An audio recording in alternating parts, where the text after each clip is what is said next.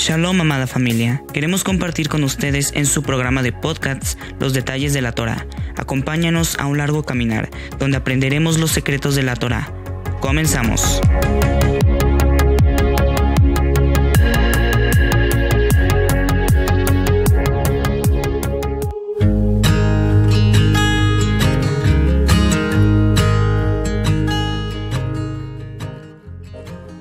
Estudiaremos con ustedes los tres pasajes bíblicos que para nosotros son de gran trascendencia, reconociendo la maldad de los hombres ante el Eterno.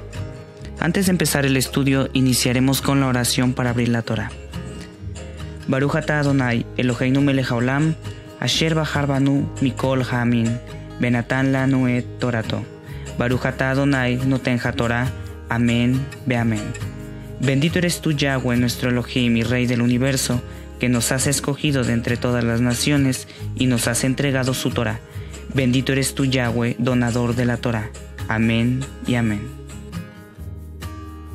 A continuación daremos lectura a Bereshit 6.5 al 7 que dice, Y vio Yahweh que la maldad de los hombres era mucho en la tierra, y que todo designio de los pensamientos del corazón de ellos era de continuo solamente el mal. Y se arrepintió Yahweh de haber hecho hombre en la tierra, y le dolió en su corazón y dijo Yahweh, traeré de sobre la faz de la tierra a los hombres que he creado, desde el hombre hasta la bestia, y hasta el reptil y las aves del cielo, pues me arrepiento de haberlos hecho.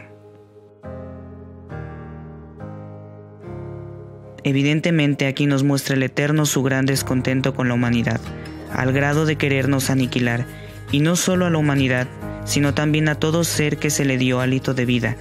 Esto es tremendo, nos da a entender que no había siembra ni cosecha, pero aún más fuerte cuando el Eterno expresa y le dolió en su corazón.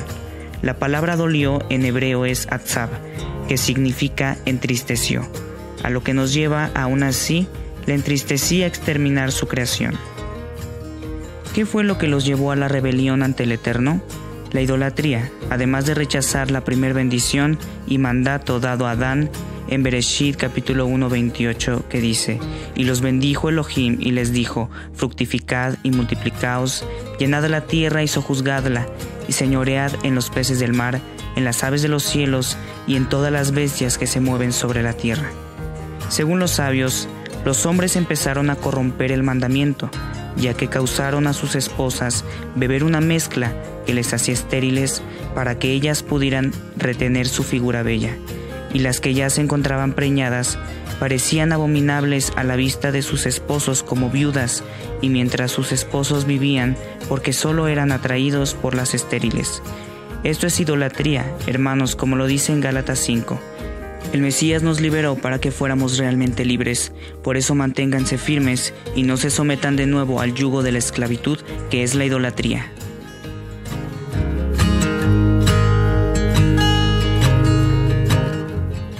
Honremos al Padre. Baruch atah Adonai Eloheinu melech asher natan lanu et torato emet, natan betujenu, Baruch atah Adonai noten Torah. Bendito eres tú Yahweh nuestro Elohim y Rey del universo, que nos ha entregado su Torah, una Torah de verdad, y que ha implantado en nuestro interior la vida eterna. Bendito eres tú Yahweh, donador de la Torah. Amén. Esperemos que este material sea de gran apoyo para todos ustedes, pueblo de Israel. Shalom Alejem.